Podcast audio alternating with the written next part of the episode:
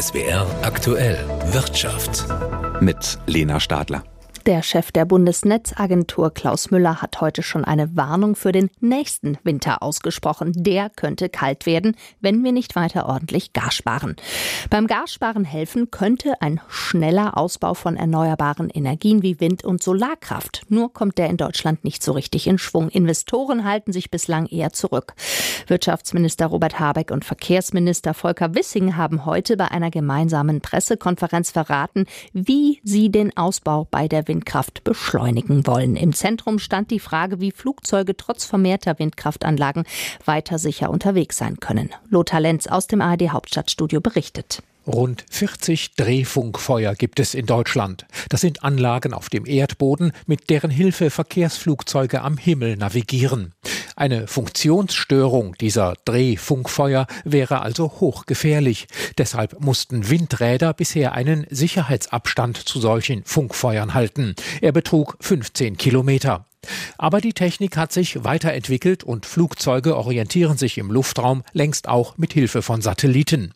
Die Bundesminister Volker Wissing und Robert Habeck konnten die Luftfahrtbehörden deshalb dafür gewinnen, die Schutzzonen rings um die Funkfeuer mehr als zu halbieren. Volker Wissing Dadurch stehen 19.000 Quadratkilometer mehr Fläche für den Ausbau der Windkraft zur Verfügung, ohne dass es zu Einbußen bei der Flugsicherheit oder auch bei der Präzision der wichtigen Arbeit des deutschen Wetterdienstes kommt. Denn auch an Radargeräte von Meteorologen dürfen neue Windräder künftig näher heranrücken.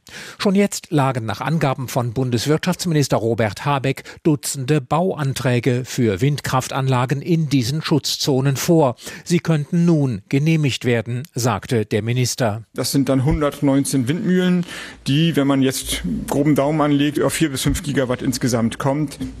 Das ist also ein erheblicher Zuwachs, der dann wahrscheinlich im Jahr 23 gebaut werden kann. Habeck sagte, mit der neuen Vereinbarung könne die jahrelange Delle beim Ausbau der erneuerbaren Energien in Deutschland überwunden werden. In den kommenden Jahren werde und müsse der Zuwachs bei der Windenergie jeweils um die 10 Gigawatt liegen. Durch die neuen Vereinbarungen auch auf europäischer Ebene, nach denen zum Beispiel Umweltverträglichkeitsprüfungen entfallen können, sei das ein realistisches Ziel, so Habeck. Das heißt, auch weitere Annahmen werden im nächsten Jahr sehr zügig genehmigt werden können, sodass wir durch die Arbeit an Verwaltungsvorschriften beziehungsweise an europäischen Direktiven tatsächlich in der Wirklichkeit vorankommen. Was auch dem Bundesverkehrsminister gelegen kommt. Volker Wissing sagte, der Ausbau der Windkraft sei entscheidend auch für die klimafreundliche Mobilität der Zukunft. Deutschland will den Ausbau von Windkraftanlagen attraktiver machen. Unter anderem sollen Genehmigungsverfahren beschleunigt werden. Diese Nachricht kam heute aus Berlin und da bleiben wir auch, nämlich bei einem Gesetzentwurf der Bundesregierung, der es Menschen mit Behinderungen erleichtern soll, Fuß zu fassen auf dem Arbeitsmarkt. Das ist oft nicht so leicht. Die Arbeitslosenquote liegt bei behinderten Menschen bei 11,5 Prozent und damit höher als bei der Gesamtbevölkerung. Neu ist nun eine Stufe für Betriebe, die gar keine Schwerbehinderten einstellen. Dann werden 720 Euro fällig, allerdings erst ab dem Jahr 2025. Zudem greifen für kleinere Betriebe Sonderregeln. Mit der Änderung will man den Druck erhöhen, auch tatsächlich Menschen mit Behinderung einzustellen, nach dem Motto beschäftigen statt bezahlen. Für Arbeitsminister Hubertus Heil, SPD, geht es um Teilhabe, aber auch um die Bekämpfung des Fachkräftemangels. Er argumentiert, die Betroffenen Betroffenen seien oft überdurchschnittlich qualifiziert und hochgradig motiviert. Höchste Zeit, kommentiert der Sozialverband VDK die Verschärfung, aber immer noch reichlich spät. Schließlich greift die Änderung erst in zwei Jahren. Für VDK-Präsidentin Verena Bentele ist es so wörtlich eine Schande, dass 45.000 Unternehmen die Beschäftigungspflicht bislang ignorieren. Der Behindertenbeauftragte der Bundesregierung Jürgen Dusel begrüßt die Pläne, sieht aber auch noch Luft nach oben, etwa bei der Ausbildungsförderung. Aus Berlin Kai Clement. Wer öfter mal ein krankes Kind zu Hause hat, kennt ihn garantiert. Diesen weißlichen, klebrigen, süßen Fiebersaft. Oft wirkt er Wunder und bringt die kleinen Patienten schnell wieder auf die Beine, sofern sie nicht schwerer erkrankt sind. Weil dieser Saft aber nun seit Wochen vielerorts ausverkauft ist, hat Gesundheitsminister Karl Lauterbach schnelles Handeln angekündigt, um das Medikament so wie auch viele andere Medikamente wieder verfügbar zu machen. Nur schnell geht hier wahrscheinlich gar nichts, sagen Krankenkassen, Ärzte und Apotheker. Christoph Geismeier aus der SWR Wirtschaftsredaktion. Viele hatten aber doch jetzt gestern den Eindruck, nach dieser Ankündigung von Lauterbach, es könne rasch besser werden. Ja, zumal mit Blick auf die Kinderfiebersäfte der Minister ja als Sofortmaßnahme angekündigt hat, dass jetzt seitens der Krankenkasse mehr Geld zur Verfügung steht. Das ist wohl auch so. Nur es gibt eben das Problem, dass es auf dem Markt mengenmäßig einfach zu wenig Kinderfiebersaft gibt. Der Mangel lässt sich also nicht mit dem Scheckbuch lösen. Wegen der Erkältungswelle ist die Nachfrage derzeit achtmal höher als üblich und der Verband der Generikahersteller sagt, die Produktion in den Werken ist voll ausgelastet. Wir können nicht mehr produzieren und auch teurere Fieber Fiebersäfte sind derzeit teils schwer zu bekommen. Auch der Import aus anderen Ländern ist offenbar keine Lösung. Entsprechende Genehmigungen würden wohl Monate dauern. Also bei den Kindermedikamenten ist kurzfristig überhaupt keine Entspannung in Sicht, trotz mehr Geld. Und das gilt für den Medikamentenmangel insgesamt. Dazu kommt, dass die Änderungen, die der Bundesgesundheitsminister jetzt angekündigt hat, bis zur Umsetzung noch sehr lange brauchen. Es muss jetzt erstmal ein neues Gesetz her, bis das in Kraft ist, werden wohl Monate vergehen. Und bis die gesetzlichen Änderungen dann wirken, wirken, wird auch noch mal viel Zeit verstreichen. Dabei gibt es für die angepeilten Ziele zur Verbesserung der Medikamentenversorgung durchaus Lob, zum Beispiel für die demnächst geltende Vorschrift, wonach es größere Lagerbestände mit Medikamenten geben soll, um einem Mangel vorzubeugen. Außerdem sollen die Hersteller verpflichtet werden, bei Lieferengpässen rechtzeitig zu warnen, so können Probleme in der Arzneimittelversorgung früher erkannt werden.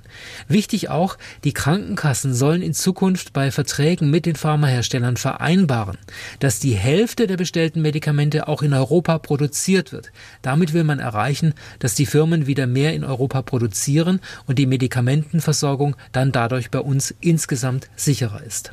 Informationen von meinem Kollegen Christoph Geismeier aus der SWR Wirtschaftsredaktion waren das.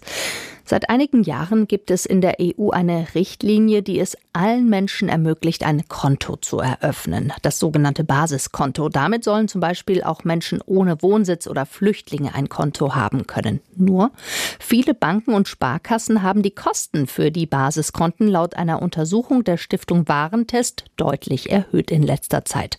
Um wie viel und warum, das erklärt Sina Schmidt-Kundner von der Stiftung Warentest. Es ist meist eine monatliche Kontoerhöhung von zwei Euro. Dann ist auch das Problem, wenn man das gerne mit Filialkontoführung führen möchte, also per Beleg eine Überweisung tätigen möchte, dann muss man auch mit Kontoerhöhung von 1 Euro bis 2 Euro rechnen. Die Banken begründen das mit einem Mehraufwand, weil die Kunden brauchen doch einen höheren Aufwand bei der Beratung. Wir können sie nicht nachvollziehen, weil das Konto ist ja auch eine abgespeckte Version gegenüber dem Gehaltsgirokonto, was auch weniger grundlegende Leistungen beinhaltet. Und da sehen wir eigentlich keinen Mehraufwand. Wir pochen darauf, dass das Basiskonto gedeckelt wird, dass es ein vergleichbarer Preis zum Girokonto hat.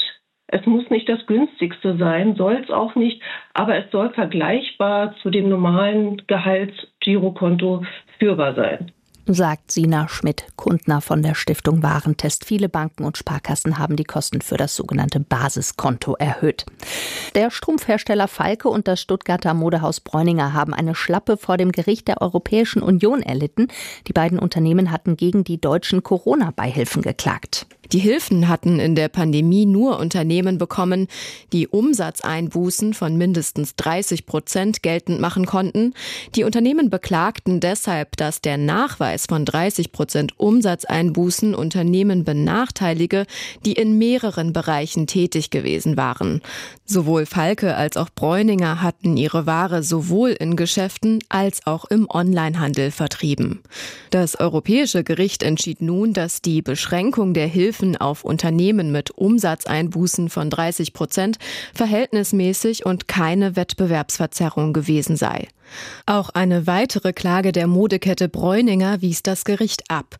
In diesem Fall hätte das Unternehmen die Hilfen beantragen können, allerdings müsse sich Bräuninger deswegen an die deutschen Gerichte wenden. An Katrin Jeske, ARD Rechtsredaktion. Wir haben darüber in dieser Sendung bereits berichtet gestern. Die Fluggesellschaft Lufthansa hat Bonuszahlungen für seine Vorstandsmitglieder angekündigt, und zwar für dieses und das vergangene Krisenjahr, als die Fluggesellschaft mit Milliarden vom Staat unterstützt wurde. Der Konzern argumentiert, dies sei mit den staatlichen Rettungsauflagen vereinbar, weil diese Boni erst 2025 ausgezahlt würden, nach Auslaufen der Rettungsmaßnahmen. Die Bundesregierung, die sieht das anders und übt deutliche Kritik an den Plänen. Man werde das mit der Lufthansa besprechen, heißt es von einem Sprecher der Bundesregierung. Demnach widerspricht Berlin der Auffassung der Lufthansa, dass nach dem Ende der Staatshilfen rückwirkende Bonuszahlungen möglich sind. In einer gemeinsamen Erklärung der Flugbegleitergewerkschaft UFO und der Pilotenvereinigung Cockpit heißt es wiederum, man nehme die Berichte mit Erstaunen zur Kenntnis. Offenbar sei sich die Unternehmensführung nicht über die Signalwirkung dieser Entscheidung bewusst. Dass es der Lufthansa wieder besser geht, sei eine Gemeinschaftsleistung aller Beschäftigten gewesen. Die Gewerkschafter fordern deswegen eine entsprechende finanzielle Anerkennung. Die Lufthansa wurde während der Corona-Krise mit einem milliardenschweren Hilfspaket vor der Insolvenz gerettet. In dieser Zeit waren Bonuszahlungen nicht erlaubt. Gestern nun gab es Berichte, dass nach dem Ausstieg des Staats bei der Airline und nachdem die Lufthansa alle Staatshilfen zurückgezahlt hat, der Vorstand ab dem Jahr 2025 rückwirkend auch Boni für das Corona-Jahr 2021 erhalten soll. Roman Warschauer, Frankfurt am Main. Damit kommen wir zur Börse. Twitter-Chef Elon Musk hat mal wieder für Schlagzeilen gesorgt. Elon Musk sucht einen Nachfolger, das hat er in der Nacht offiziell bestätigt, in seiner unnachahmlich unkonventionellen Art. Der Tesla-Chef, der erst seit zwei Monaten auch Chef und Eigentümer des Kurznachrichtendienstes Twitter ist, twitterte es natürlich. Zitat, ich werde als CEO zurücktreten, sobald ich jemanden finde, der blöd genug ist, den Job zu übernehmen, so Musk via Twitter. Dem Aktienkurs von Tesla hat diese Twitter-Eskapade von Musk bislang nur geschadet. Zwar steigen die Aktien des einst so gehypten Elektroautobauers heute um gut ein Prozent, gestern haben sie aber mehr als acht Prozent verloren.